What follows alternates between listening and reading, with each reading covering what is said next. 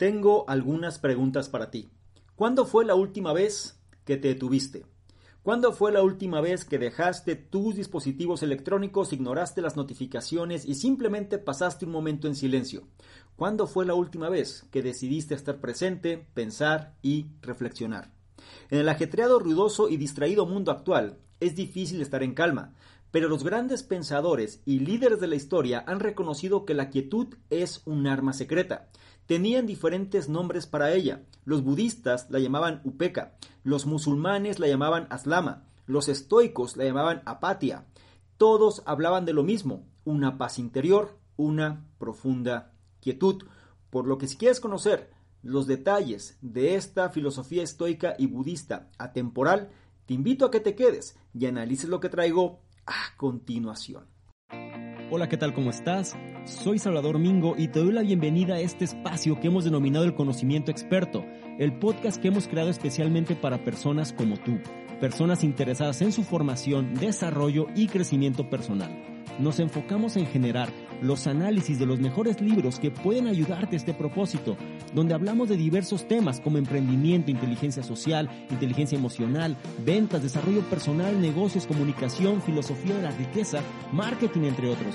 Y no solo eso, sino además hemos incorporado cápsulas de información donde en pocos minutos hacemos la reflexión sobre un tema de interés. Te aseguro que incorporando esto a tu vida, tu contexto personal y financiero cambiará. Soy Salvador Mingo y listo, vamos a empezar. ¿Qué tal? Muy buenos días, buenas tardes, buenas noches, independientemente de la hora en la que estés analizando esta información. Es un placer para mí que pases parte de tu tiempo en tu propia formación, en que seas una mejor versión respecto a quien fuiste el día anterior. Y en esta ocasión vamos a retomar uno de los temas que la audiencia muestra especial interés, que es el concepto del estoicismo, y vamos a entender un poco más cómo es que nosotros podemos mantener nuestro propio autocontrol. En palabras de los estoicos se le refiere como ecuánimes, es decir, mantener la ecuanimidad en relación a las cosas que hacemos. Y para entender mejor todo esto, vamos a apoyarnos de un libro que se llama La quietud es la clave. También se podría llamar como La calma es la clave de este autor Ryan Holiday un libro el cual nos va a enseñar precisamente cómo es que nosotros podemos volver a tener control de nuestra situación interior en primera instancia y aprender de muchas personas, digamos, grandes pensadores, grandes líderes, que han aplicado este tipo de principios para afrontar situaciones sumamente complejas. Entonces, para que lo comprendas mejor, este libro La quietud es la clave nos muestra precisamente la importancia de mantener la calma, es decir, la capacidad de pensar con claridad, evitar las distracciones, vencer los impulsos y encontrar la felicidad.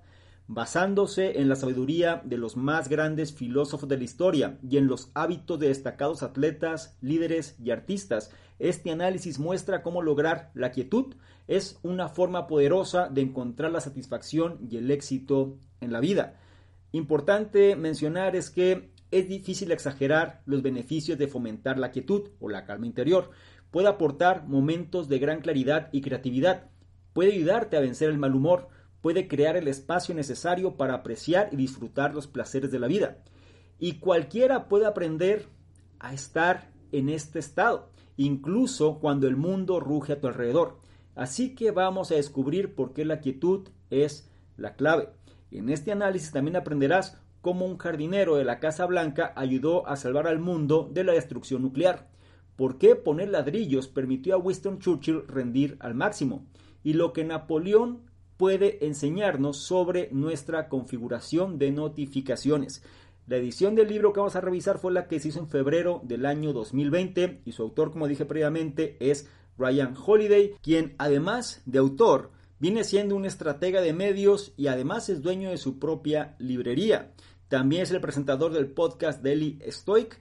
Entre sus otros libros figuran La vida de los estoicos, El ego es el enemigo, El obstáculo es el camino y otros más. De hecho, en este programa Conocimiento Experto puedes encontrar ya varios de este autor, así que si te gusta todo ese tipo de temas, pues te sugiero a que profundices más en ello. Y Ryan Holiday es una autoridad en el tema, viene siendo ya un referente, sobre todo en los aspectos como él empieza a descifrar en la vida actual, llevar estas viejas prácticas o estas prácticas milenarias para enfrentar situaciones complejas que podemos estar de acuerdo que hoy más que nunca pues son sumamente necesarias en relación a este mundo hiperestimulado y como muchas veces pues nos dejamos llevar por toda esta corriente. Como me gusta recordarte, trata de tomar notas si te es posible y si no, analiza con atención cada uno de los puntos e implementa aquel o aquellos que más resuenen contigo porque eso es lo que hará que te conviertas en una mejor versión. Y antes de iniciar, nada más te quiero hacer una pequeña aclaración.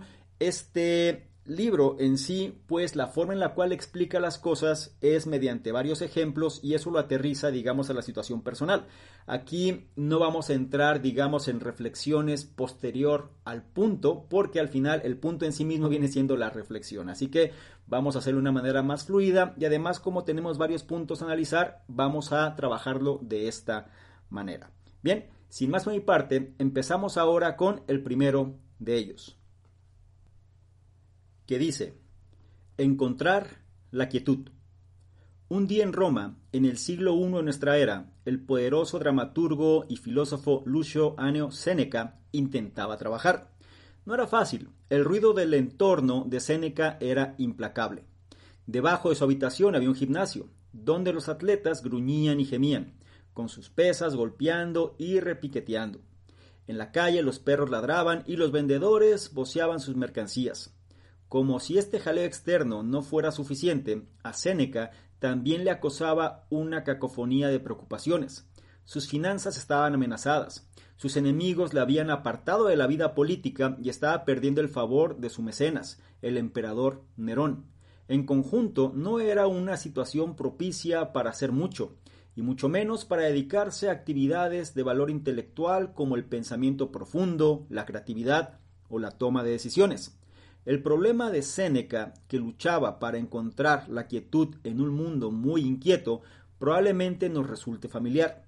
En nuestro tiempo las cosas son aún más ruidosas. A los golpes y ladridos del entorno de Séneca podemos añadir las conversaciones telefónicas en voz alta, los coches rugiendo, los aviones sobrevolando. Dependiendo de donde vivas, puede que no haya tantos vendedores gritando sus mercancías, pero ahora tenemos bandejas de entrada desbordadas e incesantes notificaciones de las redes sociales. Un coro eterno de ping, ding, ring. ¿Qué se puede hacer? Séneca, por su parte, encontró la paz en medio del ruido abrazando la quietud. La pregunta es, ¿qué es la quietud? ¿Alguna vez te has concentrado tan profundamente que, como de la nada, como un rayo caído del cielo, te ha saltado de repente una ráfaga de perspicacia? Eso es quietud. O te has puesto delante de un público y has volcado meses de práctica en una única y poderosa actuación. Eso es quietud. Has contemplado la lenta salida del sol matutino y te has sentido reconfortado por el simple hecho de estar vivo. Eso es quietud. Como dice el poeta Rainer Maria Rilke, en un estado de quietud somos plenos, completos y todo lo aleatorio y aproximado enmudece. Séneca fue capaz de encontrar esta quietud, de enmudecer su entorno interior y exterior, y aunque plagado de problemas y distracciones, fue capaz de encontrar la serenidad para escribir ensayos filosóficos incisivos y poderosos que han influido en millones y millones de personas. Séneca creía que si las personas podían encontrar la paz en su interior, todo lo demás sería posible pensamiento, trabajo, una buena vida, aunque el mundo a su alrededor estuviera en guerra. Séneca vivió hace miles de años, pero el poder de la quietud perdura. En todo el mundo, filósofos y religiones han abrazado la quietud, a la que han dado muchos y variados nombres. Upeka, los budistas, Aslama, los musulmanes, Aequianimitas, los cristianos, Apoteia, los estoicos, Apoteia, por cierto, es la raíz de la palabra apatía. No significa apáticos o sin emociones. Significa no dejarse perturbar por la pasión en el buen sentido. La ecuanimidad podría ser la mejor traducción, una especie de quietud emocional. La cuestión es que con diferentes nombres y formas, la quietud puede encontrarse en todo el mundo y a lo largo de toda la historia. En este análisis vamos a explorar cómo encontrarla por nosotros mismos. Por ahora no olvides la enseñanza de este primer punto, encontrar la quietud. Pasamos al punto 2 con un ejemplo de crisis. El punto 2 dice, mantén la quietud en la crisis. El 15 de octubre de 1962, John F. Kennedy se despertó en un mundo que había cambiado radicalmente. Mientras dormía, la CIA había identificado emplazamientos de misiles nucleares soviéticos que se encontraban construyendo en Cuba, a menos de 100 millas de la costa de Florida. De repente lo que parecía una posibilidad remota estaba muy cerca, la posibilidad de un ataque nuclear contra Estados Unidos. Fue un momento de inmensa presión para Kennedy. Si la provocación soviética desembocaba en una guerra, sí, una guerra desembocaba en un ataque nuclear, bueno, Kennedy sabía que al menos 70 millones de personas probablemente morirían en los ataques iniciales. El consejo de sus asesores fue claro y totalmente instintivo. La agresión debía ser respondida con mayor agresión.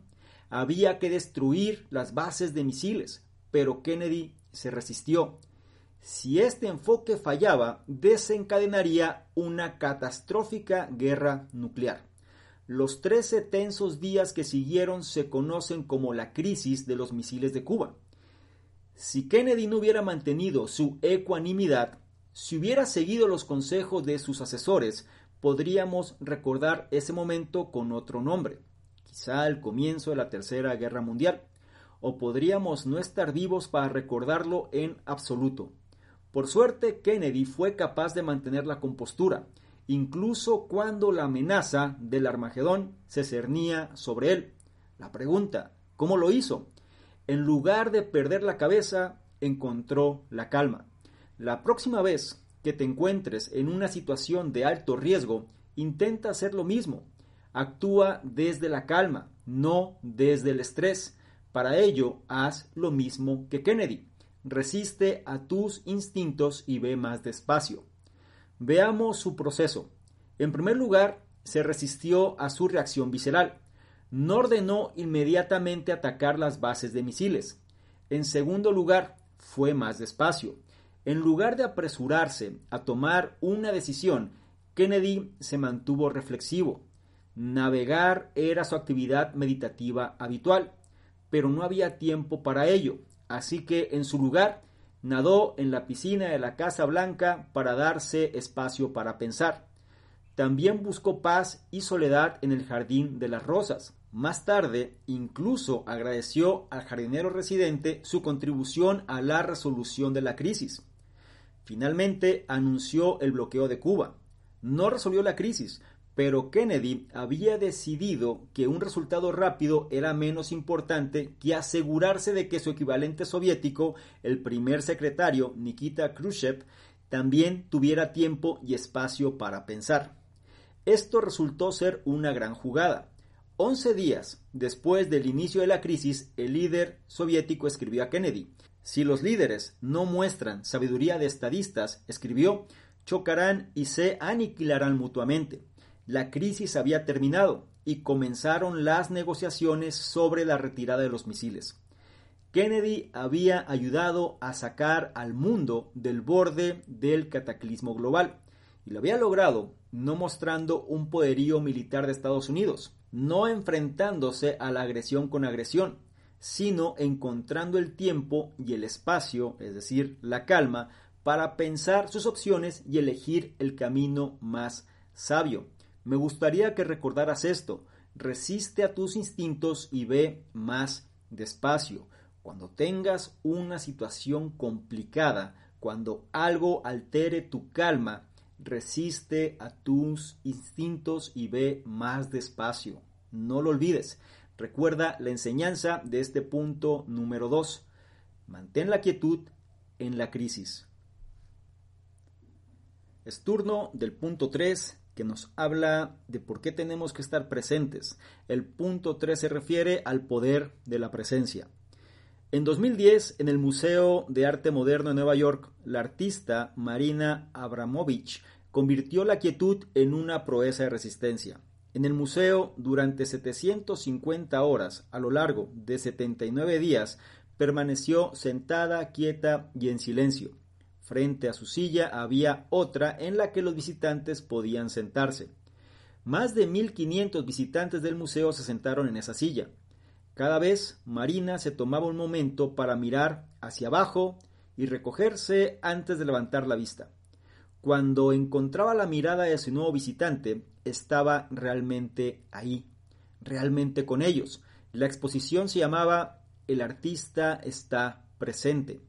Marina sabía que si empezaba a soñar despierta o mostraba cansancio o aburrimiento, si dejaba escapar su presencia de alguna manera, la persona que tenía enfrente lo notaría al instante, así que se centraba únicamente en el momento presente.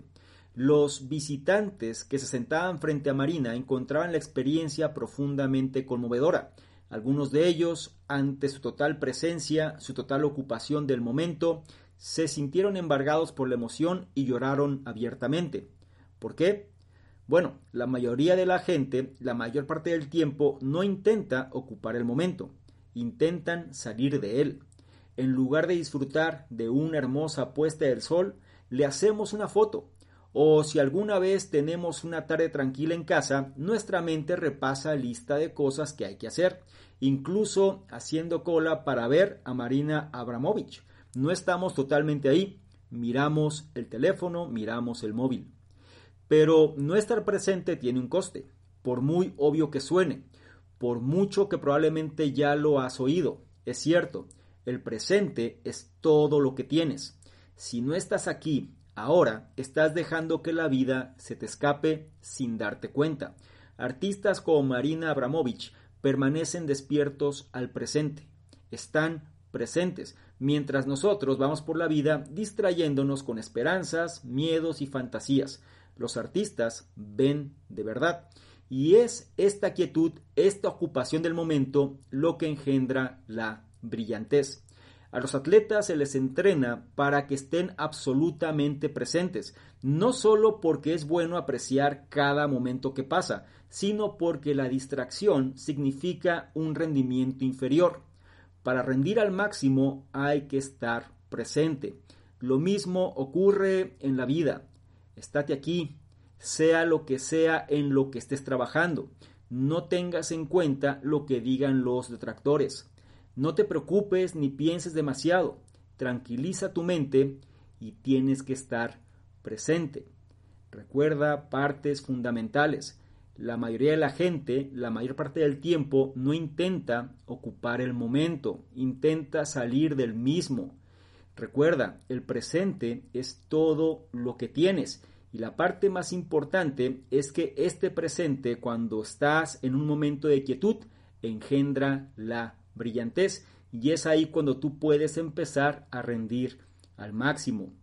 Recuerda la ley de rendimientos decrecientes. No porque hagas más significa que vas a producir más. Muchas veces, en este caso, menos suele ser mejor.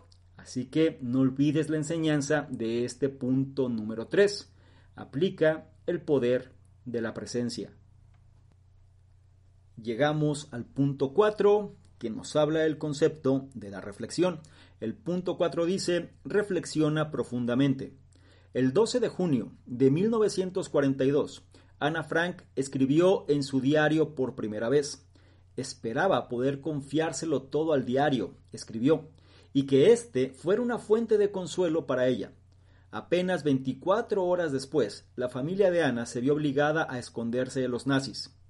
Ana siguió escribiendo en su diario, un hábito que continuó recompensándole con valiosas reflexiones incluso en las terribles circunstancias en las que se encontraban ella y su familia. Descubrió que escribir puede ser una forma de observarse a uno mismo como si fuera un extraño, lo que le da una nueva perspectiva de sus acciones. Qué noble sería todo el mundo, escribió una vez, si al final del día revisara su comportamiento. Seguro que todos intentaríamos hacerlo mejor al día siguiente. Ana Frank no fue la primera en darse cuenta de esto. Nuestro amigo el filósofo estoico Séneca, por ejemplo, escribía en su diario todas las noches. No escatimaba detalles ni se escondía de ninguna dura verdad. Después, decía, dormía profundamente. La historia está llena de otros escritores notables, como Oscar Wilde, la reina Victoria, la campeona de tenis Martina Navratilova y la estrella de béisbol Sean Green. Y no es de extrañar, hay pruebas claras de que llevar un diario mejora nuestro bienestar. Diversos estudios han demostrado que llevar un diario ayuda a recuperar el bienestar tras un suceso traumático. Un estudio de la Universidad de Arizona descubrió que las personas que se divorciaban les resultaba más fácil seguir adelante si anotaban sus experiencias en un diario. Así que para eliminar el ruido de la vida cotidiana y centrarte en las reflexiones más importantes del día, prueba a tomar papel y pluma, papel y bolígrafo. Y cuando lo hagas, sigue el ejemplo de Séneca y asegúrate de afrontar cualquier pregunta difícil que surja. ¿Por qué me he puesto tan nervioso hoy? ¿Por qué me preocupo por impresionar a mis compañeros?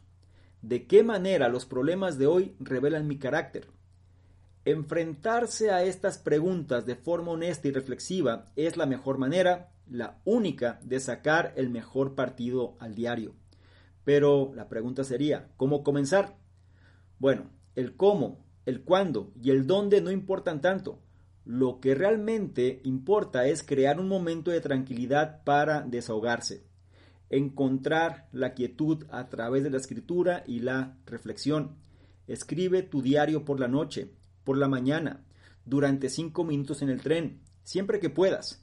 Puede que sea el momento más importante del día. Así que ten presente esto, crear un momento de tranquilidad para desahogarse. Acostúmbrate a escribir, acostúmbrate a reflexionar. No olvides la enseñanza de este punto número 4. Reflexiona profundamente. Habiendo dicho lo anterior, llegamos ahora al punto 5 que nos habla del silencio. Precisamente este punto nos dice hay que aprender a cultivar el silencio. La vida es ruidosa. Los teléfonos suenan, las notificaciones pitan y muchos de nosotros llevamos auriculares a diario, bloqueando el ruido no deseado con otro ruido más deseable.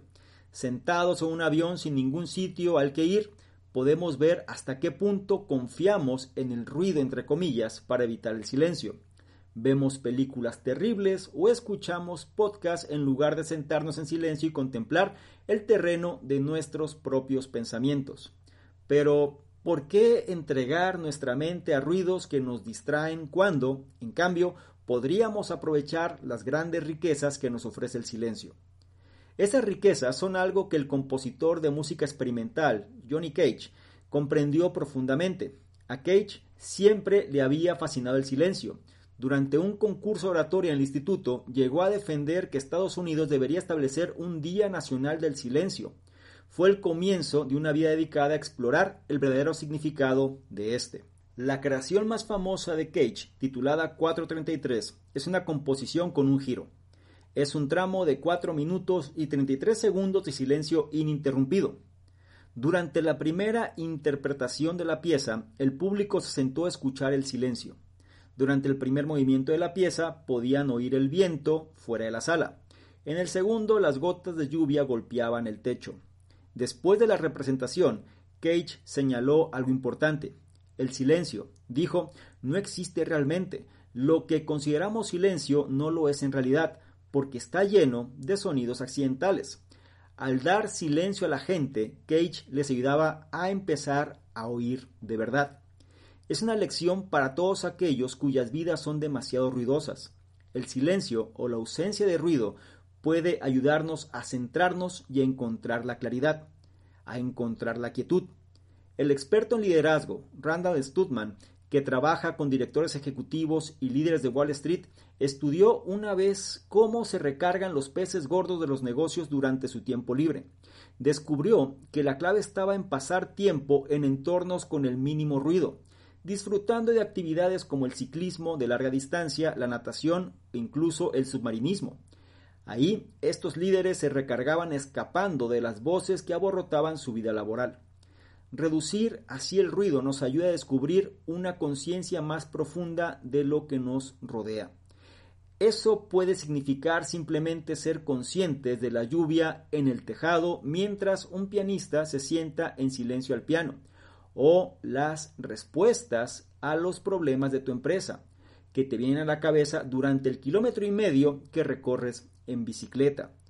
Y aquí es importante que tú comprendas esto. Al dar silencio a la gente es cuando se empieza a escuchar de verdad.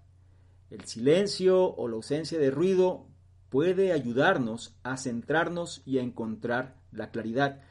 Les digo una vez más, estamos sobreestimulados y la gente escapa del silencio, no se tolera en relación a no estar escuchando algo que los esté distrayendo. Una de las claves para reconectar radica en escapar hacia entornos con el mínimo ruido. Y no me refiero a escapar por tratar de evadir la situación, sino más bien a ser conscientes que necesitamos tener este diálogo interno. Y para esto necesitamos silencio.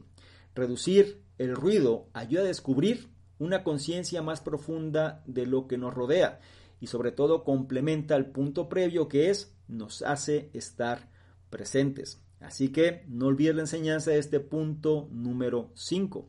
Aprende a cultivar el silencio. Pasamos al punto 6, que nos habla de la importancia de la paz interior con un ejemplo de vida que vale la pena considerar. El punto 6 dice, la quietud del alma. En junio de 2008, Tiger Woods ganó el US Open de golf por tercera vez en un desempate a 18 hoyos.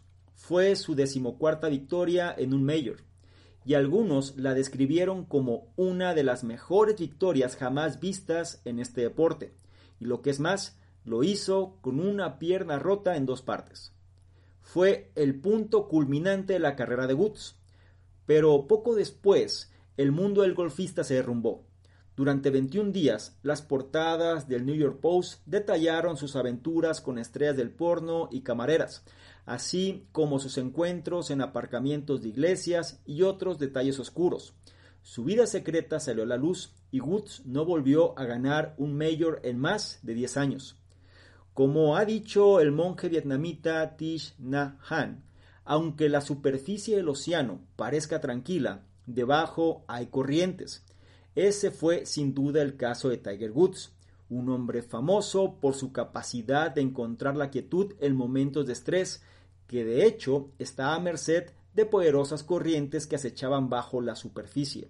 Sin embargo, no es de extrañar una vez que se comprende cómo Tiger Woods fue educado para ser un campeón.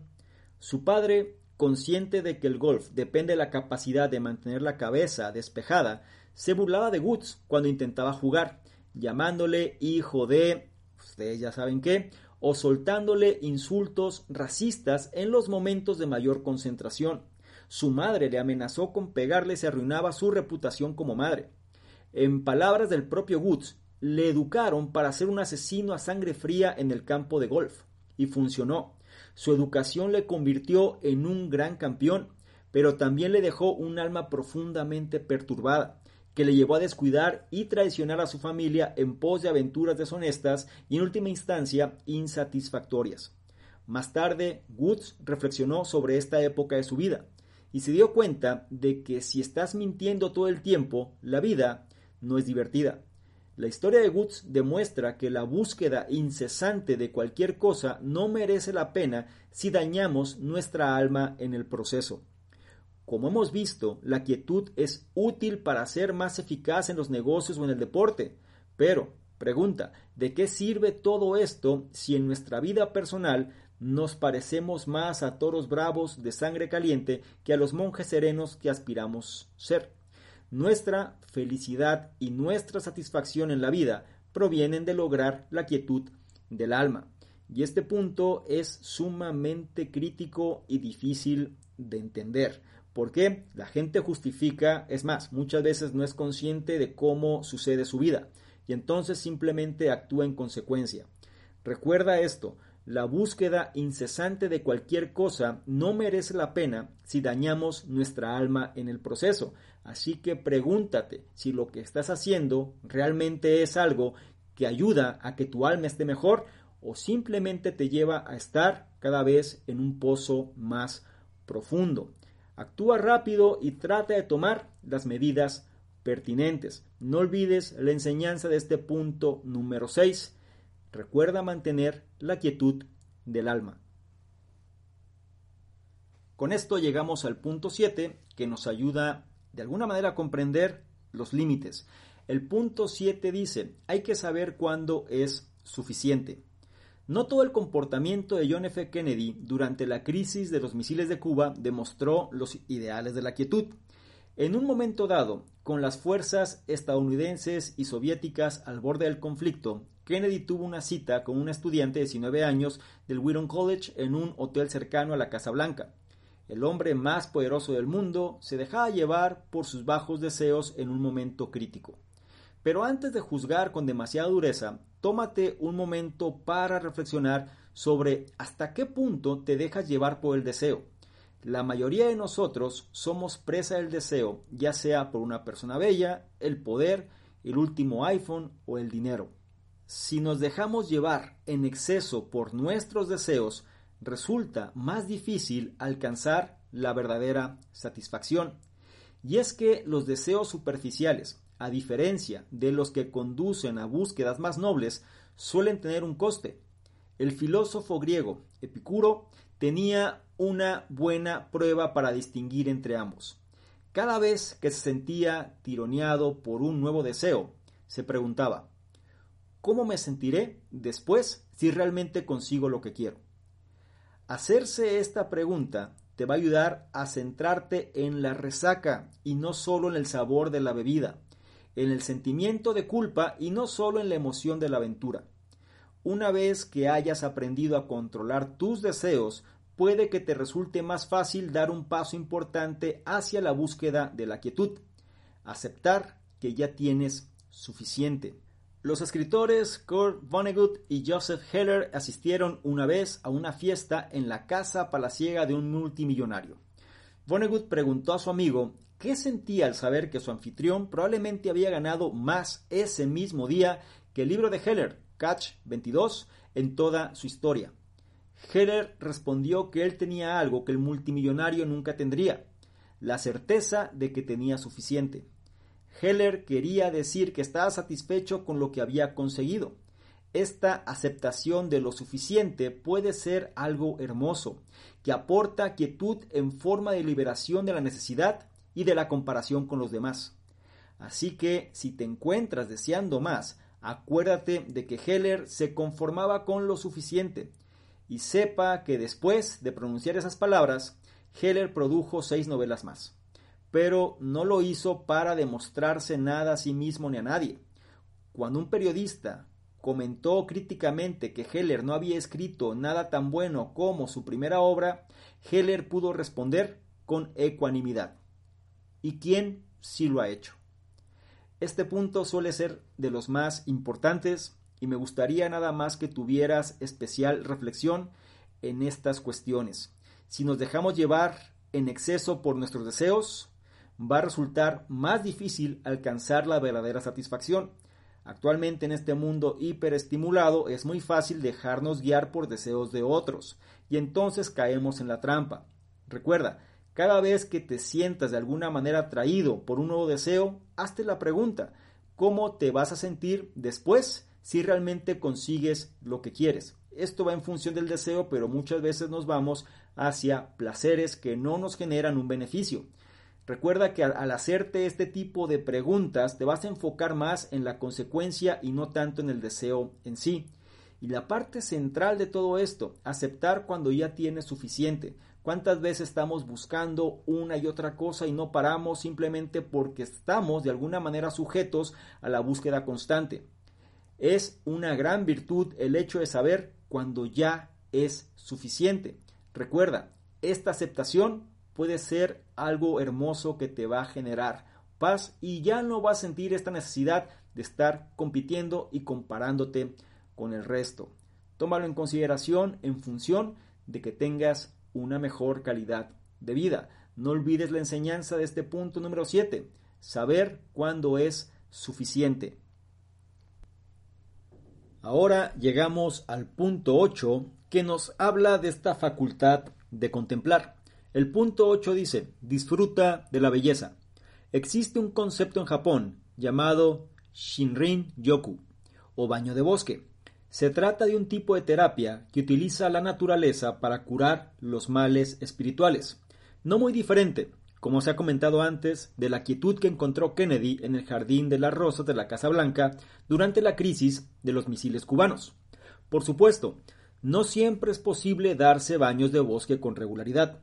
Quizá vivas en la ciudad y no siempre puedas retirarte a la naturaleza en busca de belleza.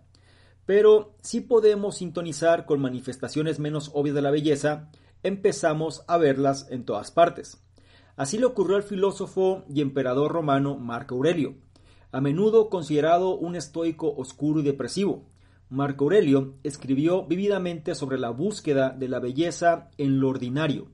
Hablaba de cómo el pan se parte al hornearse, y sus grietas nos llaman la atención y despierta el apetito en nuestro interior. Incluso encontraba belleza en la muerte, escribía que deberíamos llegar con gracia a nuestro lugar de descanso final, cayendo como lo haría una aceituna madura, agradecidos al árbol que le dio la vida y crecimiento. Así que no importa dónde te encuentres, inspírate en Marco Aurelio, en John F. Kennedy y simplemente observa la belleza que te rodea. La quietud que encuentres ahí puede ser un fenómeno raramente apreciado en la mayoría de nuestras vidas pero hay una fuente inagotable de ella en el mundo. Solo tienes que tomarte un momento para observarla. Aquí es importante que nosotros recordemos que esta facultad de contemplar las cosas tenemos que ponerla a trabajar. Normalmente en este mundo acelerado, pues no nos damos el tiempo de contemplar, simplemente seguimos al vaivén del ruido. Aquí es cuando nosotros podemos empezar a utilizar a la naturaleza a nuestro favor, que puede ser un gran maestro para contemplar prácticamente los aspectos que nos rodean. Incluso, como decía Marco Aurelio, en lo ordinario nosotros también podemos encontrar belleza si somos lo suficientemente perspicaces y curiosos para encontrarla aspectos como la muerte, que puede tener connotación negativa, si nosotros prestamos especial atención a lo que significa, también podemos encontrar belleza en la misma. En sí, realmente, si nosotros somos curiosos y prestamos atención a los detalles, entonces podemos observar la belleza prácticamente en cualquier aspecto que nos rodea. La clave simplemente radica en darnos ese espacio. No olvides la enseñanza de este punto número 8 disfruta de la belleza. Es turno ahora del punto 9 que nos habla de lo que sería estar en este estado de flujo. El punto 9 dice, encontrar la calma en la actividad. Winston Churchill tuvo una vida productiva. A los 26 años ya había sido elegido miembro del Parlamento británico. Continuaría sirviendo en el gobierno durante seis décadas y media. Como primer ministro británico en tiempos de guerra, ayudó a derrotar al nazismo. También escribió más de 40 libros y pronunció más de 2.000 discursos a lo largo de su larga y prolífica vida. Churchill podría parecer la última persona de la que esperaríamos tranquilidad, pero en realidad la poseía a caudales. Y su vida fue un excelente ejemplo de un método concreto para aportar paz y tranquilidad incluso a la vida más ajetreada. Cuidarse físicamente. La actividad física elegida por Churchill era la albañilería, lo cual era, cuando menos, inusual. Aprendió de dos de los empleados en su finca de Charwell y pronto se enamoró del proceso meditativo de mezclar el mortero, extenderlo y apilar los ladrillos. En una carta de 1927 al entonces primer ministro Stanley Baldwin Churchill escribió que había disfrutado de un mes delicioso. Además de sus obligaciones como ministro, había escrito dos mil palabras al día y colocado 200 ladrillos. Según Mary, la hija de Churchill, la albañilería y la pintura, otra afición de su padre, eran algo más que pasatiempos. También eran sus principales antídotos contra la depresión a la que era propenso. Ambas actividades le permitían evadirse intelectualmente y sobre todo ejercitar el cuerpo. Cultivar la mente y el cuerpo puede ser un gran paso para llegar a ser siquiera una fracción tan productivo como Churchill, y una afición es una forma ideal de hacerlo. Por eso, muchas de las grandes figuras de la historia han sido también aficionados. Una generación antes que Churchill, William Gladstone, cuatro veces primer ministro del Reino Unido, se dedicó a talar árboles. John Cage se dedicó a buscar setas. Piensa qué actividad física podría liberarte de las presiones de tu trabajo o de tu vida y permitirte encontrar la quietud que Gladstone encontró en el golpe del hacha sobre el roble o que Churchill encontró en el golpe de la argamasa sobre el ladrillo. Pero elijas lo que elijas, no debes ir demasiado lejos como veremos en el último punto. Sin embargo, nada más recuerda algo. Salud física, salud mental hay que cuidarnos físicamente. Y algo importante es una actividad que nos genere precisamente esta desconexión mental, que nos coloque inmerso en la actividad y a la vez ponga a trabajar nuestro cuerpo. Así que ten presente esto, cultivar la mente y el cuerpo puede ser un gran paso para llegar a ser sumamente productivos y una afición es una forma ideal de hacerlo. No olvides la enseñanza del punto 9, encontrar la calma en la actividad. Y con esto llegamos al décimo y último punto de este análisis que nos habla de la importancia de descansar. El punto 10 dice, hacer sitio para el descanso. Aunque Churchill descubrió los placeres de la albañilería en su propia finca, fue en Cuba donde hizo posiblemente el descubrimiento más importante de su vida. No se trataba de una estrategia militar ni de un recurso retórico. No, se trataba del poder energético de la siesta. Por supuesto, cuidarnos físicamente significa mantenernos activos y encontrar formas de revitalizarnos y enriquecernos. Pero es fácil centrarse demasiado en la actividad, como muchos de nosotros hacemos en el trabajo. Es demasiado común en nuestra sociedad cambiar la salud por unas horas más en la oficina. Dormiré cuando muera, dicen los banqueros, abogados y fundadores de startups mientras hacen otro turno agotador. Pero los verdaderos grandes, los Winston Churchill de este mundo, saben que, por muy activos que seamos, nunca debemos descuidar el sencillo poder del sueño. El sueño es algo que hay que proteger porque nos permite rendir al máximo. El psicólogo Anders Ericsson Estudió a los maestros violinistas y descubrió que dormían una media de ocho horas y media cada noche, y dormían la siesta la mayoría de los días. Es más, los más grandes dormían más que los menos virtuosos. No se trata solo de los beneficios fisiológicos. Aceptar que hay que dejar de trabajar y dormir un poco es fundamentalmente una cuestión de conocer los propios límites. Y esto el abrazo de la moderación es otra gran ruta hacia la quietud. Muchos de nosotros intentamos hacer demasiadas cosas. El príncipe Alberto, esposo de la reina Victoria de Gran Bretaña en el siglo XIX, fue un ejemplo excelente. El príncipe Alberto no solo se tomaba en serio su papel de príncipe consorte, se lo tomaba demasiado en serio, con una serie interminable de reuniones y obligaciones sociales se volcó en la organización de la Gran Exposición de 1851, una celebración de seis meses de duración del Imperio Británico, y dedicó años de su vida al proyecto. Cuando se inauguró, dijo a su familia que se sentía más muerto que vivo. El acontecimiento fue un gran éxito, pero la salud de Alberto nunca se recuperó de este exceso de trabajo. Cuando murió en 1861, sus médicos creían que el exceso de trabajo había dañado gravemente su salud.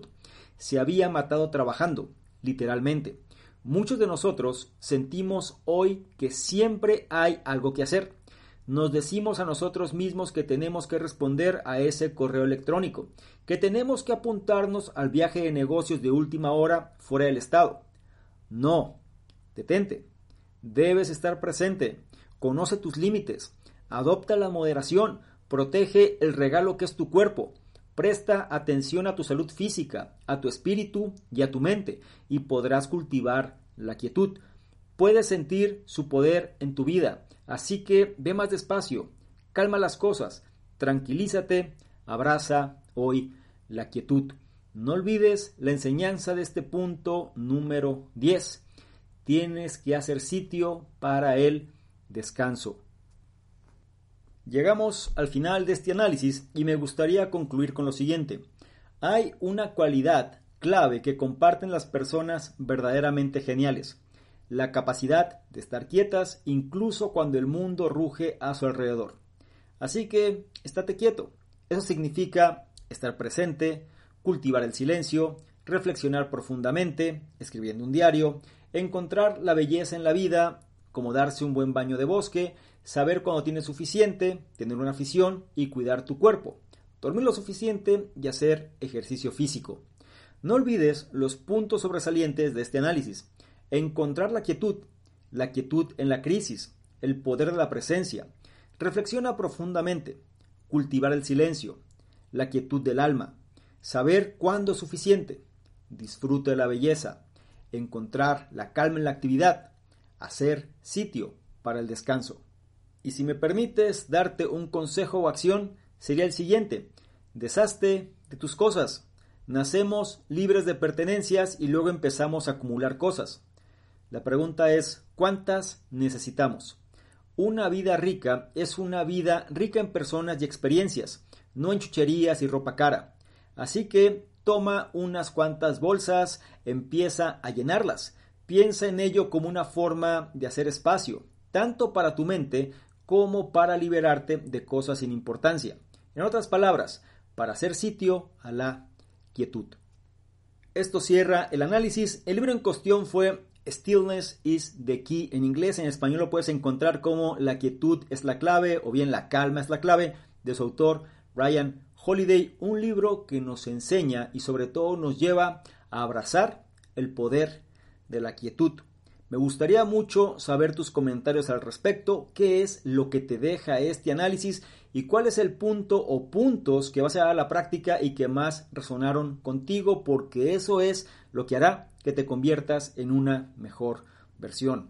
Por otro lado, si esta información la consideras de valor, no se te olvide evaluarla, compartirla, darle me gusta, porque de esta forma nos ayudas a llegar a una mayor cantidad de personas que también pueden beneficiarse de este tipo de contenidos.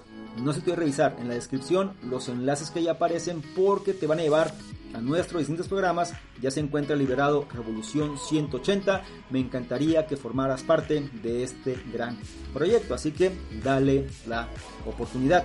Y para finalizar, y no menos importante, si quieres que interactuemos de una forma más dinámica, porque tomas una imagen, un screenshot a este contenido, te vas a Instagram, me buscas arroba Salvador Mingo y colocas esta imagen en tus historias.